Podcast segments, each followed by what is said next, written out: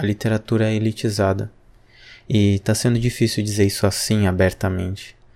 Porque eu sempre pensei que o que me separava das grandes obras, da genialidade contemporânea da literatura brasileira, era simplesmente minha falta de disposição de ir até uma biblioteca, de ir até uma livraria.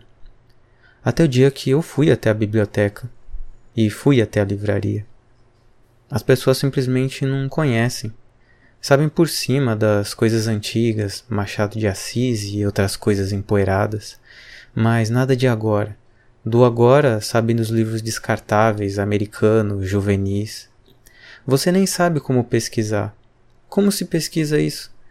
Tentei coisas do tipo Oscar da literatura, e de lá surgiram prêmios e autores, mas não tocava o ponto.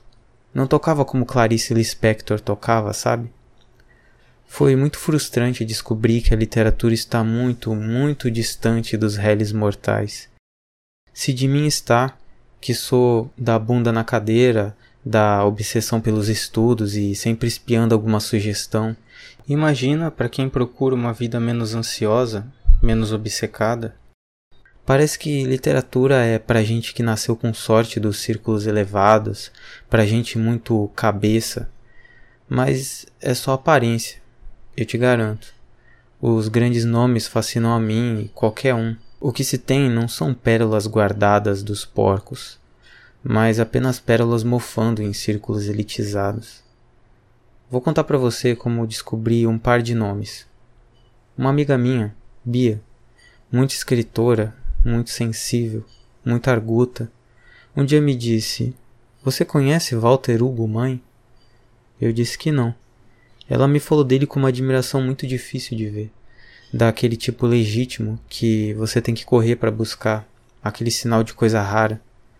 Depois que li alguns textos dele, fiquei iluminado Entendi o que ela quis dizer. Mas também fiquei bem puto. Bem puto.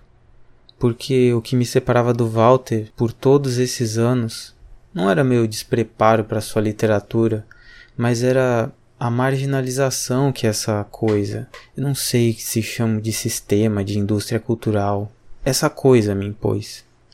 Então, no tédio da quarentena, muitos meses depois do meu encontro com Walter Ugumai, me deparei com um curso sobre escrita criativa. Um curso que quase não assisti. E lá ouvi o nome Sérgio Santana.